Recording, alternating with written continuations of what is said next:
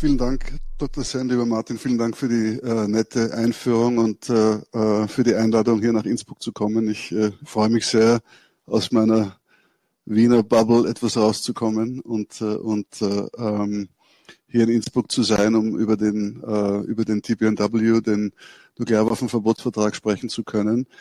Ähm, das Buch, das ich geschrieben habe, 2019, 2020, äh, war eben während eines Forschungsaufenthalts in, in, äh, in London, weil ich hatte durch eben meinen, meinen Job im Außenministerium die Gelegenheit, äh, in der Entstehungsgeschichte dieses Vertrages äh, von Anfang an mit dabei zu sein. Und es ist eine, ähm, also ich zumindest bin davon überzeugt, dass es ein historischer Vertrag ist, äh, der natürlich noch sehr jung ist und äh, erst im, ein, ein zartes Pflänzchen, das man noch äh, ordentlich gießen muss, aber ein historischer Vertrag äh, und äh, die Geschichte, wie das entstanden ist, gegen, auch gegen den massiven Widerstand, äh, äh, natürlich teilweise der mächtigsten Staaten äh, dieser Welt, äh, ähm, ist meiner Ansicht nach eine erzählenswerte Geschichte und äh, das wollte ich eben in dem Buch äh, tun. Äh, der Untertitel des Buches ist eben, äh, wie der Vertrag zustande kam und warum er wichtig ist. Das möchte ich ein, das möchte ich ein bisschen heute ansprechen. Ähm, woher kommt der Vertrag und wie, wie macht man so etwas? Wie entsteht so etwas in einem, in einem diplomatischen Umfeld? Wie, wie, äh, wie baut man so etwas auf, das über eine Zeitraum von ein paar Jahren am Schluss ein völkerrechtlich äh, äh, in Kraft äh, stehender Vertrag herauskommt. Und was bedeutet das natürlich? Was hat das für eine, was hat das für eine Auswirkung, beziehungsweise was hat das für ein Potenzial? Ähm, und dann vielleicht am Schluss, weil äh, Dr. Sen das schon angesprochen hat, äh, nächstes Jahr im März findet das erste Vertragsstaatentreffen dieses Vertrages statt. Ähm, das ist vielleicht auch für Sie von Interesse. Jetzt haben wir den Vertrag, jetzt haben wir die Verhandlungen äh, quasi durchgeboxt. Äh, mehr als 50 Staaten haben den Vertrag ratifiziert. Das heißt, er ist völkerrechtlich in Kraft getreten. Und was macht man jetzt? Wie, wie, wie geht's weiter mit so einem Vertrag? Wie kommt man von der Aufbauphase und Verhandlungsphase dann zu einer Umsetzungsphase? Äh, das möchte ich vielleicht auch noch ansprechen. So ein bisschen die Herausforderungen, die jetzt mein meine Hauptbeschäftigung sind, eben wie man, wie man, wie man diesen neu in Kraft getretenen Vertrag äh, mit den Vertragsstaaten, die man hat und mit der Zivilgesellschaft, mit der man zusammenarbeitet, wie setzt man sowas um, dass das tatsächlich auch glaubwürdig ist, dass das tatsächlich äh, etwas bringt. Ähm, vielleicht fange ich mit der Vorgeschichte an, der Background. Die erste Resolution der UNO-Generalversammlung im Januar, äh, im Januar 19 46 äh, spricht von nuklearer Abrüstung, setzt der UNO das Ziel uh, to remove from all armaments uh, atomic weapons. Uh, mehr als 70 Jahre später sind wir noch weit davon entfernt. Das heißt, es ist ein jahrzehntelanger Kampf der internationalen Staatengemeinschaft. Wie geht man um mit dem Potenzial, das die Menschheit sich geschaffen hat, sich selbst und den ähm, einzigen Planeten mehrfach äh, zu zerstören. Wie geht man um mit diesem Thema? Und äh, in einem geopolitischen Umfeld in der Zeit des Kalten Krieges oder nach dem Kalten Krieg ähm, mit Also mit, äh, mit äh, äh, Entspannung natürlich auf der einen Seite, aber völkerrechtliche Verträge. Man versucht ein Recht zu schaffen, an das sich möglichst alle Staaten halten. Und dieser Prozess äh, ist natürlich immer dominiert gewesen von den mächtigen Staaten, von den Staaten, die die Atomwaffen haben. Letztlich waren die Amerikaner diejenigen, die äh, den meisten Verträgen, die in, in den letzten Jahrzehnten entstanden sind, den Stempel aufgedrückt haben. Danach gemeinsam mit der Sowjetunion, äh, worauf man sich bilateral einigen konnte, wurde dann versucht, multilateral zu, äh, in, zu einer Kodifizierung zu bringen, beispielsweise der ähm, Partial Test Ban Treaty aus den frühen 60er Jahren, wo äh, atmosphärische Atomtests verboten wurden. Ähm, die Agenda ist also immer gesetzt worden von den Staaten, die die Waffen Sie haben gehört vom NPT, der äh, Atomwaffensperrvertrag, äh, 1970 in Kraft getreten. Ähm, natürlich aus der Perspektive der Staaten, die die Waffen haben, ist der Fokus immer gewesen auf die Non-Proliferation, also die Verhinderung, dass andere Staaten diese Waffen auch entwickeln können. Das ist klar die politische Vorgabe, das klare Ziel der Staaten, die die Waffen schon haben. Wir haben die Waffen äh, und ihr sollt sie nicht haben. Und wir verpflichten uns äußerst vage in Artikel 6 zur nuklearen Abrüstung.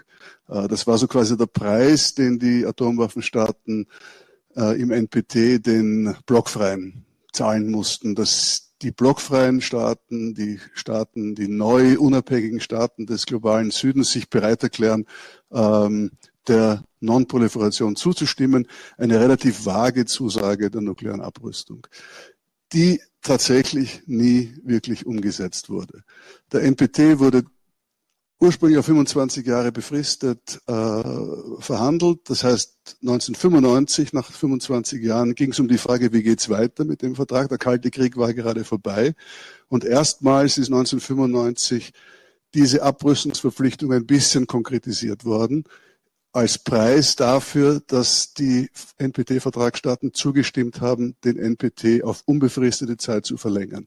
Das heißt, wir haben eine äh, jetzt den NPT mit einer Abrüstungsverpflichtung, die ein bisschen konkretisiert wurde auf unbefristete Zeit und letztlich seit 1995 ganz massiv versuchen, die nicht mit Atomwaffen bewaffneten Staaten auf die Umsetzung dieser Abrüstungsverpflichtungen äh, einzuwirken mit extrem geringem Erfolg. Tatsache, Tatsache ist, äh, der Atomteststoppvertrag ist nicht in Kraft getreten.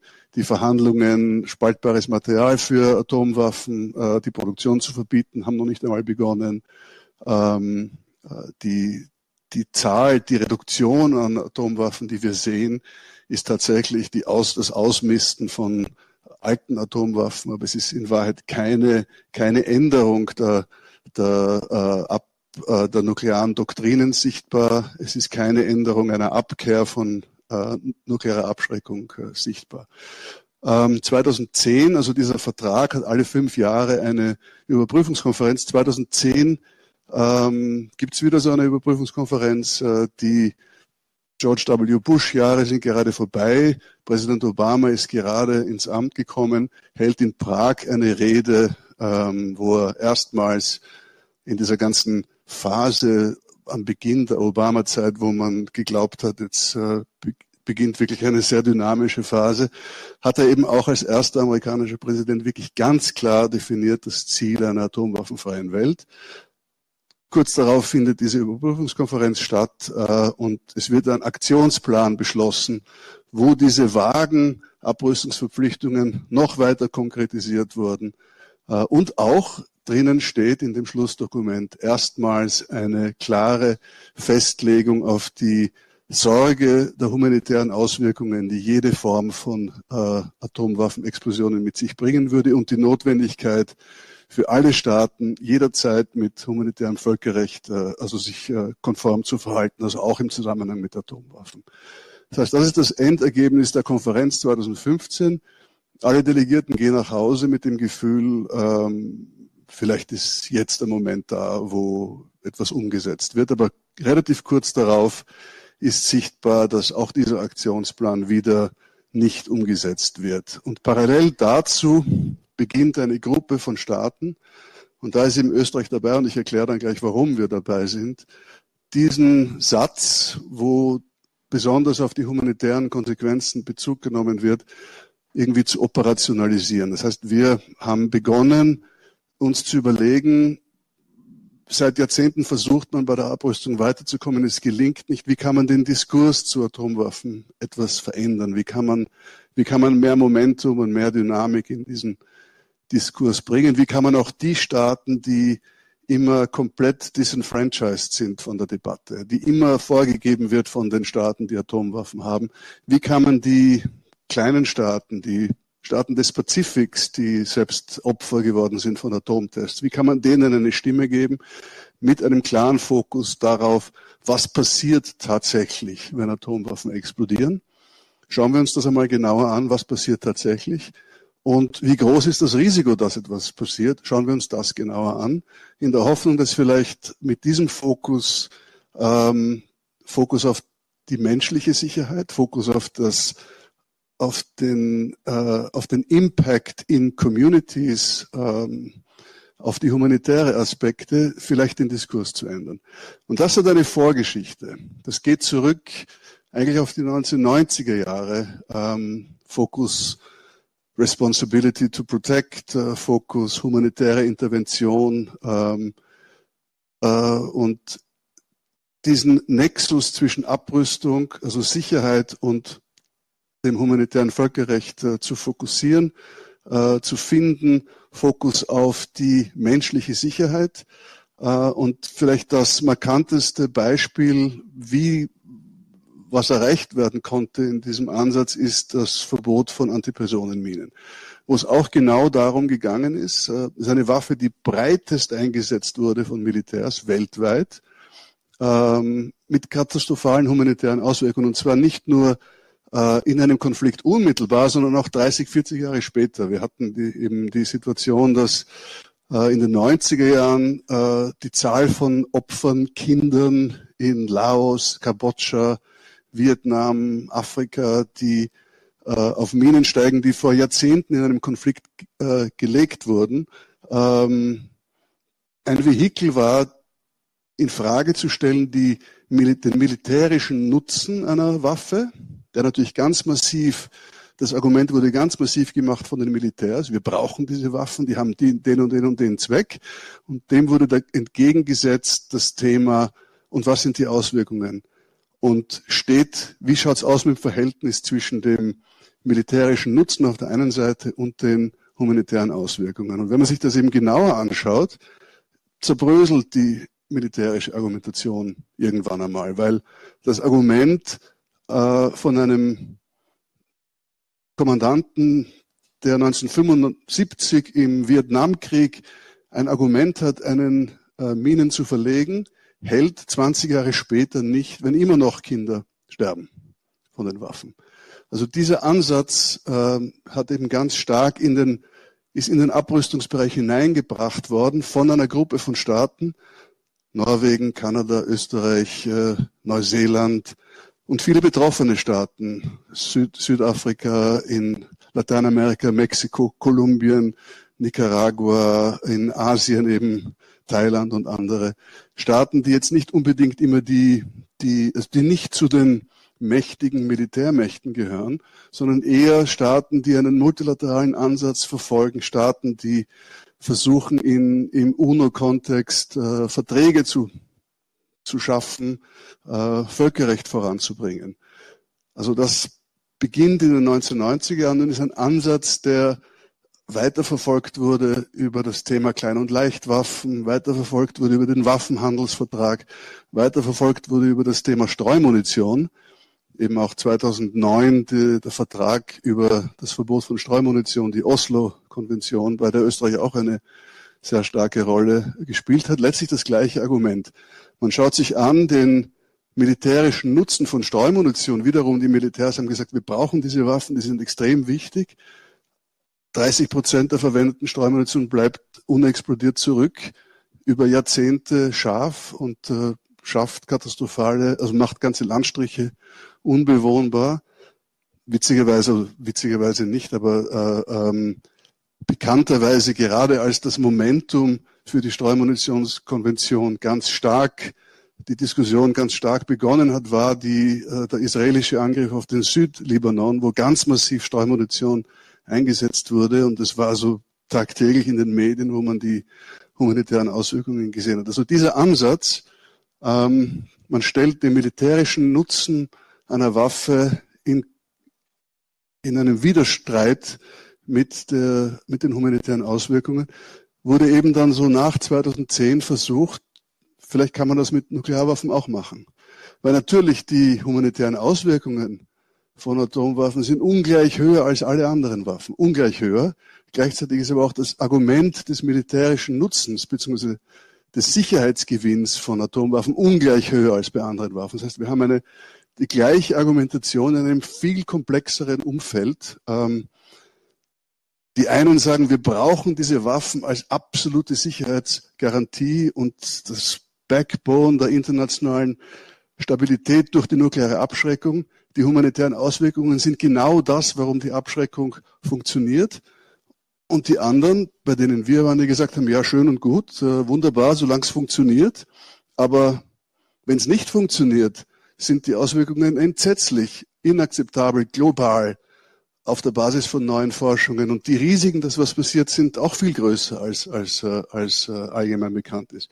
Also das war die Ausgangsposition. Wir haben dann, das beschreibe ich in dem Buch relativ ausführlich, es hat dann eben, es ist dann eben ein Prozess gestartet worden. Wie macht man sowas? Man fängt einmal an mit, äh, mit Meetings. Das klingt jetzt nicht wahnsinnig spannend, aber Norwegen hat zum Beispiel 2012 angekündigt, wir machen eine Konferenz. Wir schauen uns ganz genau fokussiert an das Thema, was passiert, wenn eine Nuklearwaffe explodiert, zum Beispiel in einer Stadt.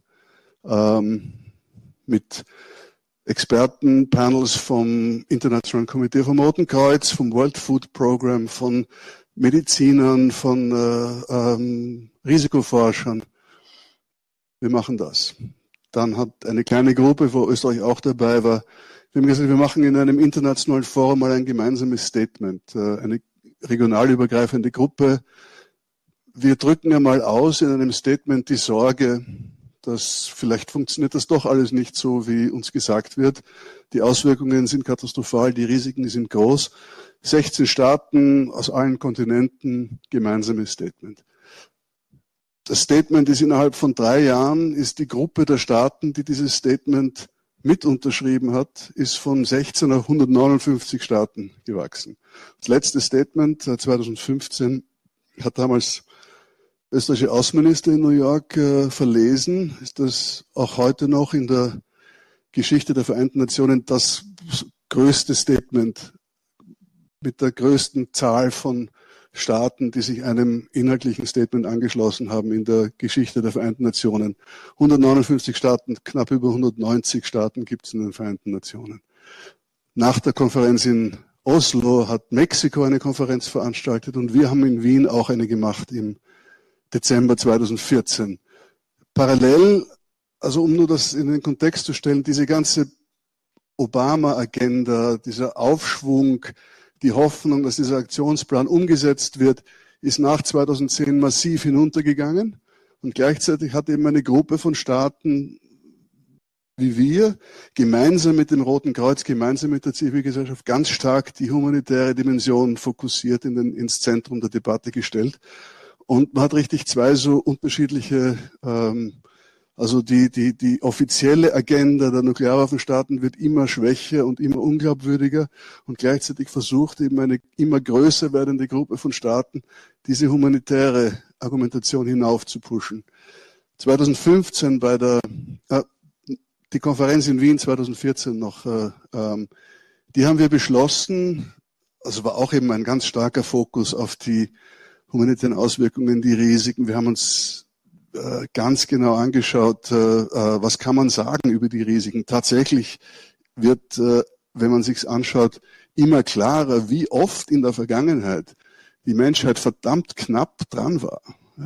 Robert McNamara hat nach der Kuba-Krise von Dumb Luck gesprochen. Also das ist alles nicht so es ist alles nicht so stabil, wie einem äh, erzählt wird. Und gerade das letzte Beispiel habe ich besonders interessant gefunden, das neueste Buch von Bob Woodward äh, über die letzten Tage der Trump-Präsidentschaft. Haben Sie vielleicht in den Medien auch mitbekommen, dass der amerikanische Chief of Staff, äh, äh, Mac, wie heißt er, du weißt es vielleicht, Mac, Mac äh,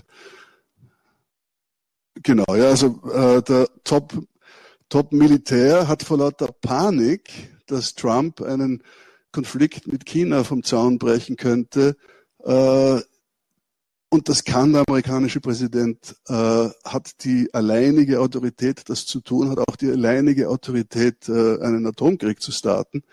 Er hat allen, die irgendwie in der Befehlskette drinnen war, hat sie darauf eingeschworen, dass sie so einem Befehl von Trump nicht folgen würden, ohne nicht vorher mit ihm Rücksprache zu halten.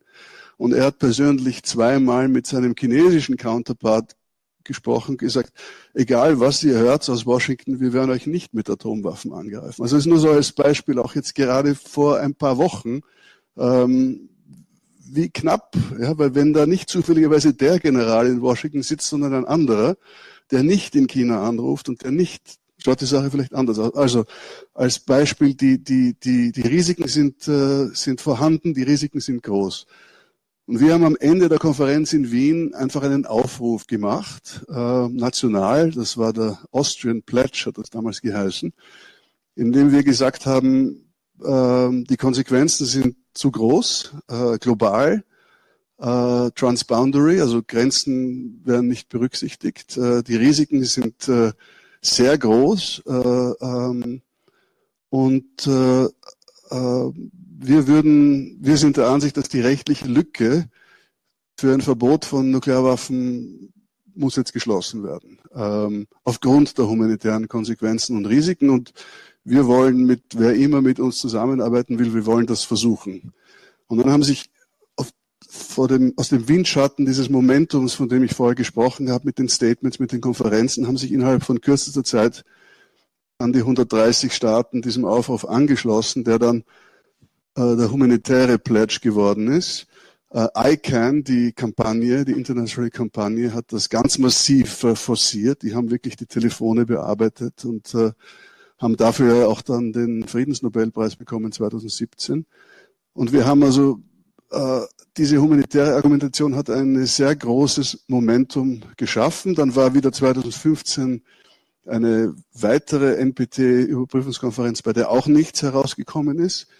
Und das war dann irgendwo der Kickstart, wo wir gesagt haben, okay, jetzt haben wir wirklich alles versucht, äh, jetzt probieren wir mal was Neues, jetzt machen wir mal einen Normsetzungsansatz. Wir versuchen jetzt wirklich, wir kreieren jetzt äh, Völkerrecht und wir, die Staaten, die quasi immer nicht entrechtet, aber die nicht wirklich eine Stimme haben in diesem Prozess, in dieser Debatte, wir, wir holen uns jetzt eine Stimme und wir haben uns ein wir haben ein äh, Verhandlungsmandat in der UNO-Generalversammlung äh, äh, erkämpft.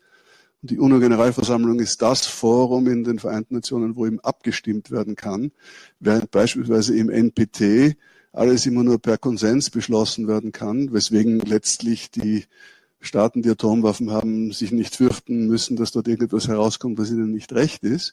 Also wir haben das eben in der Generalversammlung durchgeboxt gegen sehr aktiven Widerstand der, der, der Großen.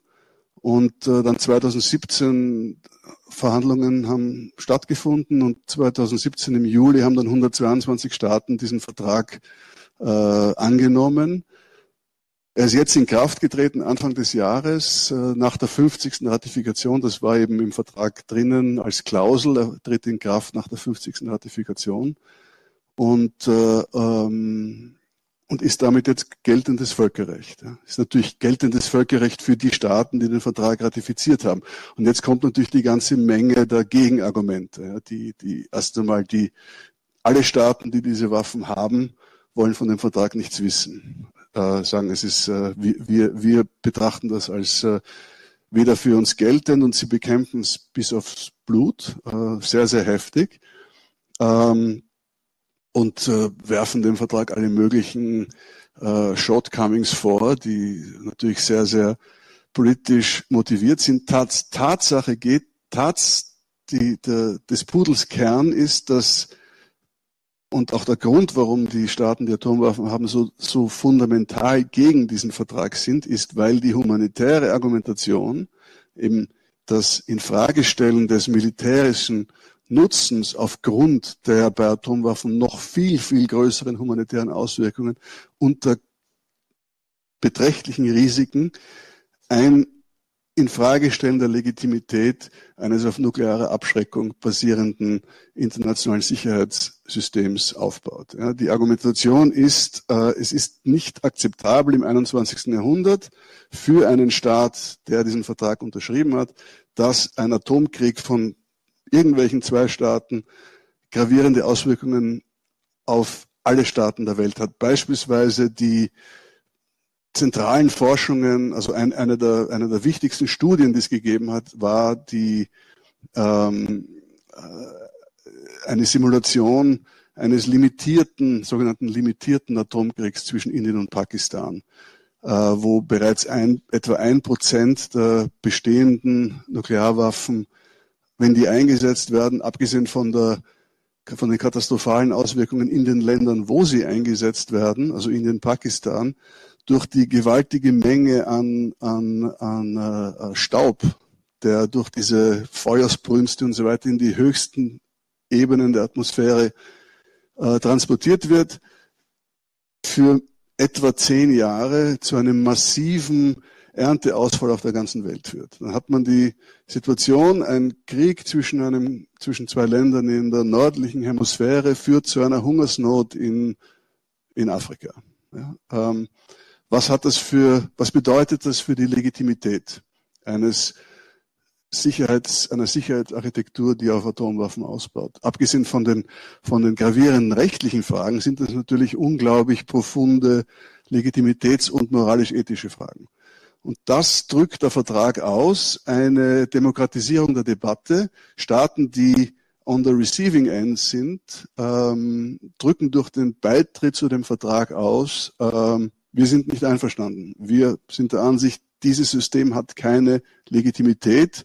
Wir sind der Ansicht, nukleare Abschreckung ist als Foundation einer Sicherheitsarchitektur äh, aus unserer Sicht a illegal, aber jedenfalls nicht legitim und es ist höchste Zeit, davon endlich wegzugehen.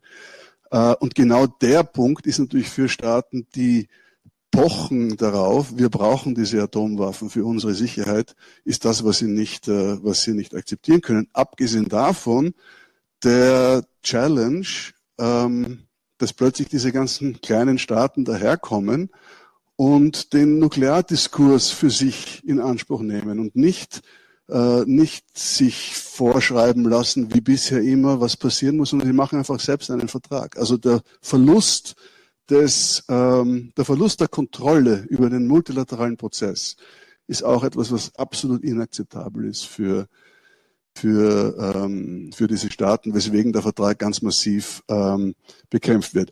Also wo sind wir jetzt? Wir haben jetzt den Vertrag, der ist in Kraft. Das ist natürlich ein kleiner Vertrag noch. Er hat äh, etwas über er hat 56 Staaten, die durch, den, durch ihre nationalen Ratifikationsprozesse durchgegangen sind. Äh, aber das Potenzial ist sehr groß. Nicht? Wir haben 56 Staaten, die ratifiziert haben. 88 Staaten haben ihn unterschrieben, 122 Staaten haben ihn 2017 angenommen und 159 Staaten haben, haben 2015 dieses humanitäre Statement unter, unterschrieben. Also wenn es uns gelingt, diese jede zusätzliche Ratifikation stärkt die Argumentation, den Ruf nach einer größeren Demokratisierung der Nukleardebatte, stärkt die Argumentation Fokus auf die humanitären Auswirkungen und Risiken und gegen die Argumentation für nukleare Abschreckung.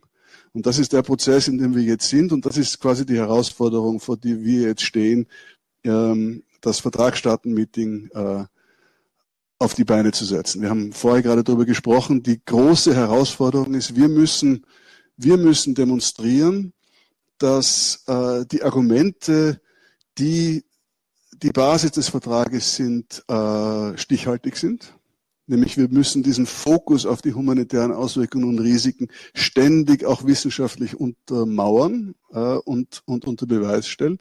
Weil auf der anderen Seite des Arguments stehen natürlich die Staaten mit den größten Ressourcen und den äh, massiven äh, Thinktanks und Foundations, die natürlich alle auf die andere Seite des Arguments argumentieren ähm, also wir müssen unseren Teil der Hausaufgaben machen. Wir müssen dieses Meeting ordentlich vorbereiten. Äh, und wir müssen die, wir müssen die humanitäre, diesen, diesen humanitären Ansatz in den Fokus stellen, um ein Gegengewicht zu haben zur Debatte. Und wir sehen ja jetzt gerade eine ganz massive Rückkehr zu dieser nuklearen Abschreckungsdenken. Wir brauchen also wir müssen diese Debatte führen. Wir müssen raus aus der, aus der Stagnation, dass immer wenn es irgendwo eine geopolitische Herausforderung gibt, so wie jetzt die Amerikaner ganz massiv sich auf China fokussieren, dass die Antwort darauf für Stabilität der Reflex ist, wir brauchen die Atomwaffen und wir brauchen die nukleare Abschreckung. Äh, und wir brauchen das, und wir bauen das Argument auf dagegen, Nukleare Abschreckung wäre wunderbar, wenn wir hundertprozentige Sicherheit hätten, dass es immer funktioniert und es muss immer funktionieren, weil in dem Moment, wo es einmal nicht mehr funktioniert, ist es zu spät und wir können uns bei Nuklearwaffen die Falsifizierung nicht, äh, nicht erlauben. Ähm, vielleicht haben Sie auch gesehen, Anfang des Jahres, oder vielleicht kennen Sie noch die sogenannte Weltuntergangsuhr, die Doomsday Clock. Das geht schon zurück auf Albert Einstein die seit äh, Jahrzehnten äh, immer misst auf der Basis von Experten, Inputs das Risiko ähm, eines Nuklearkrieges. Äh, und und äh, ähm, ich glaube, die meisten Menschen in Europa würden sagen, ja, ja, sicher gibt es ein Risiko, aber das ist eigentlich war das im Kalten Krieg irgendwann vor langer Zeit. Äh, Tatsache ist, die Weltuntergangsuhr ist 2020 gestellt worden auf 100 Sekunden äh, vor Mitternacht und 2021 wurde das bestätigt.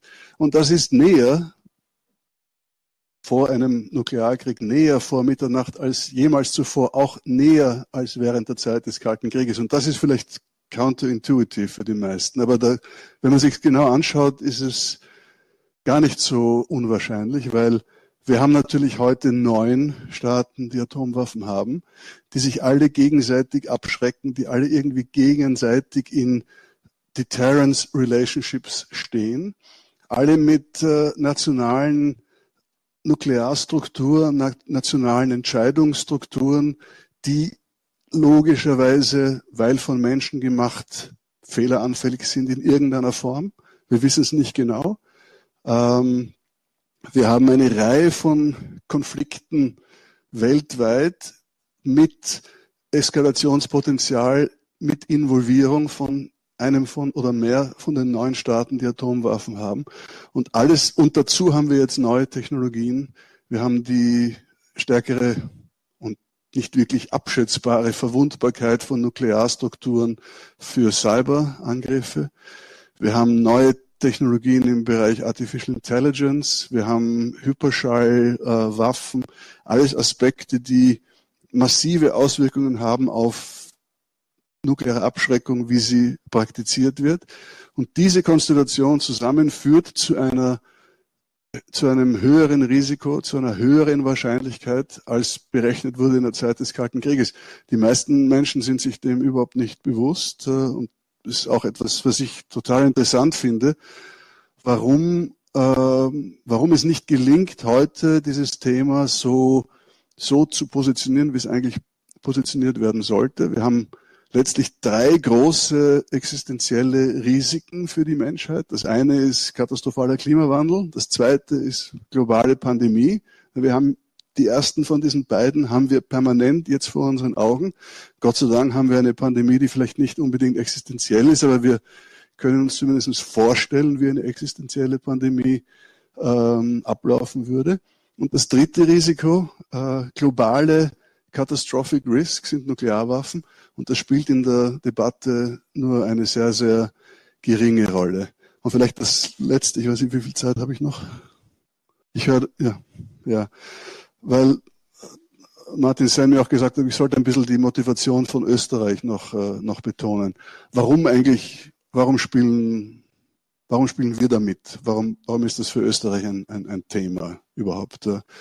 Und äh, das geht zurück eigentlich auf die Entstehungsgeschichte Österreichs nach dem Zweiten Weltkrieg. Nicht äh, ähm, 20. Jahrhundert äh, relativ häufig auf der falschen Seite der Geschichte gestanden Neugründung Österreichs äh, 1955, Beitritt zur UNO, äh, klar der Wunsch, sich zu positionieren als äh, konstruktiver, proaktiver, aktive Neutralitätspolitik, aktive Entspannungspolitik. Äh, ähm, es zieht sich wie ein roter Faden durch die, durch die äh, Geschichte der Zweiten Republik, sukzessive als Ort für Begegnung, äh, Kennedy-Khrushchev-Meeting 19 62, glaube ich, war das, äh, oder 61, 61, genau.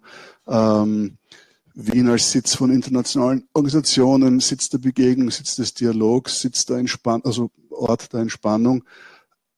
Außenpolitik, die sehr stark völkerrechtsbasiert ist. Versuch, zur Stärkung multilateraler Strukturen, Versuch der Stärkung der UNO, Europarat, äh, überall Österreich mit dabei. Und äh, ähm, ganz stark auch die, die, das Bedrohungsszenario während des Kalten Krieges als Land zwischen den Blöcken, das ein Opfer sein würde, das direkt betroffen werden würde von einem Atomkrieg im, im, im, äh, im Kalten Krieg. Dann vielleicht in den 80er Jahren dazu kommt noch Tschernobyl, äh, eine ganz massive, ein antinuklearer Reflex in Österreich. Und nach dem Ende des Kalten Krieges mit den, mit den Möglichkeiten, die in den 1990er Jahren äh, Beitritt zur EU ähm, der Kalte Krieg ist vorbei. Einige Jahre, wo man wirklich das Gefühl hatte, es wird etwas weitergehen in den multilateralen Foren. Plötzlich ist der Sicherheitsrat äh, deblockiert, plötzlich geht etwas, etwas weiter.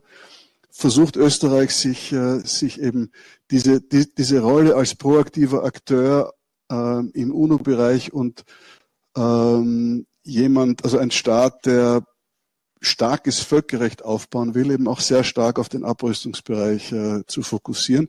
Und dann kommen eben diese, dann kommen diese Verträge, von denen ich am Anfang gesprochen habe, dieser Fokus von vielen Staaten, äh, die in der Zeit des Kalten Krieges nicht wirklich viel an Spielraum hatten, weil einfach die geopolitische Lage so war. Ähm, Plötzlich ist dieser Konflikt vorbei und plötzlich bietet sich die Möglichkeit, wirklich proaktiv in den multilateralen Foren aktiv zu sein. Und ähm, vor dieser, vor diesem, vor dieser Tradition Österreichs ähm, in der Geschichte der Zweiten Republik plus Fokus auf die humanitären Aspekte plus Fokus auf Abrüstung so quasi rutscht Österreich sukzessive in die Gruppe von Staaten hinein, die sehr, sehr proaktiv diese Themen bespielt. Und dann war eben, ähm, also nachdem wir bei den Minen einer der Gründungsländer waren, der erste, allererste Vertragstext der Antipersonenminenkonvention ist von einem Kollegen von mir geschrieben worden. Äh, ähm, gleich war Österreich mit dabei, mit eben einer Gruppe von like-minded Staaten, die sehr eng zusammenarbeitet mit der Zivilgesellschaft und dem Roten Kreuz. Letztlich haben wir eine, eine Situation, wo, wo proaktive Staaten massiv Zivilgesellschaft finanziell unterstützen, auch mit dem Ziel, dass die Zivilgesellschaft Druck ausübt, wiederum auf die Staaten, die eh das Geld geben, damit äh, wirklich was weitergeht. Also ähm, wir hatten nie wahnsinnig viel Geld äh, für die Zivilgesellschaft, aber wir haben auch äh, ähm, äh, die ganzen Kampagnen unterstützt, aber vor allem eben beispielsweise in Norwegen hat die äh, International Campaign to Ban Landmines äh, massiv unterstützt, die Cluster Munitions Coalition und auch die International Campaign for the Abolition of Nuclear Weapons. Wir haben mit viel bescheideren Mitteln auch immer versucht, da was beizutragen, aber letztlich Unterstützung von Zivilgesellschaft, enge Kooperation mit Zivilgesellschaft, um eben diese starken Normen zu etablieren, mit dem Ziel, ähm, besser ist, eine Norm zu schaffen, die vielleicht nicht von allen mitgetragen wird, als von Anfang an eine Norm sich hinunterverhandeln zu lassen, dass möglichst viele Staaten mit dabei sind. Es ist natürlich dann die Frage, ob das langfristig, äh, man weiß es nicht. Äh, bei den Antipersonenminen können wir sagen, es ist es jedenfalls ein Erfolg gewesen. Ja, wir haben, äh, wir haben eine Normwirkung der des Verbotes von Antipersonenminen, das weit hinausgeht über die Staaten, die den Vertrag tatsächlich äh, äh, unterschrieben haben. Letztlich hoffen wir das bei dem Atomwaffenverbotsvertrag auch. Wir haben jetzt eine interessante Situation, dass es beginnt jetzt gerade in einigen NATO-Staaten die Diskussion, es ist zumindest gelungen, die Diskussion über die humanitären Konsequenzen und über die Nachhaltigkeit von Abschreckung wieder zu beleben. Wir haben jetzt in Deutschland, äh, ist das Teil der Koalitionsverhandlungen, ja, ob, die, ob Deutschland zu der Konferenz in Wien kommt, um als Beobachter teilzunehmen. Die neue norwegische Regierung hat gerade beschlossen, im Regierungsabkommen gegen ziemlich rabiaten Widerstand äh, ähm, äh, der alten Regierung und auch mit großer Kritik innerhalb der NATO, dass Norwegen wird teilnehmen an der Konferenz, äh, weil Norwegen die, neue Regierung ähm, ist die, die vor acht Jahren die erste humanitäre Konferenz ausgetragen hat, äh, fühlen sich einfach dem Thema nah verbunden. Und diese Diskussion in Gang zu bringen, diesen breiten gesellschaftlichen Diskurs über die Zivilgesellschaft, über, den, über die Debatte zu führen, das ist letztlich das, das, ist das Ziel des Vertrages und das, das transformative Potenzial des Vertrages äh, zeigt sich, glaube ich, am, am, am besten darin, wie stark der Vertrag äh, bekämpft wird von den von den Staaten, die äh, nach wie vor auf nukleare Abrüstung, äh, Entschuldigung, auf nukleare Abschreckung äh, setzen. Ähm, vielleicht höre ich jetzt auf. Äh, ähm, also die die die die Tradition Österreichs äh, in diesen Themen zu versuchen, was weiterzubringen. Wir haben uns jetzt vielleicht besonders exponiert und wir machen uns da auch gerade im europäischen Kontext auch nicht nur Freunde mit dem, mit dem, mit dem Ansatz. Aber es ist letztlich dahinter steckt der Wunsch, die, das äh, multilaterale Regime zu stärken, die Glaubwürdigkeit der Verträge äh, hochzuhalten, die, die, die Glaubwürdigkeit des Atomwaffensperrvertrages und dessen Abrüstungs Aspekt ist aus unserer Sicht massiv äh, untergraben worden durch die Weigerung von Atomwaffenstaaten, äh, ihren Verpflichtungen nachzu, nachzukommen. Also wir machen das aus der Motivation, diese, die, das, das, das multilaterale System zu stärken und äh, ähm, irgendwie einen Weg zu finden aus dieser nuklearen Abschreckungsfalle. Und äh, ja, damit glaube ich, äh, äh, war vielleicht jetzt etwas unstrukturiert, äh, entschuldigen Sie. Äh, aber wenn Sie Fragen haben, würde ich mich sehr freuen über eine Diskussion jetzt.